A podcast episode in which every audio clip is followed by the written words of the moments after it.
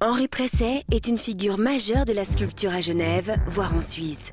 Toute son œuvre se concentre autour de la figure humaine. Le corps, féminin principalement, est le noyau à partir duquel il construit un langage abstrait, innovateur et radical.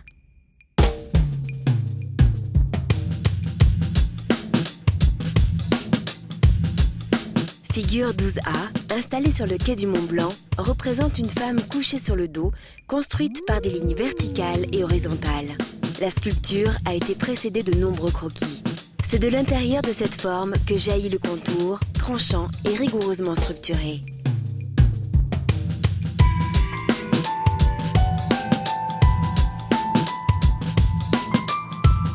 La masse est construite de formes géométriques simples entre lesquelles s'infiltre la lumière, créant un espace et une force supplémentaire.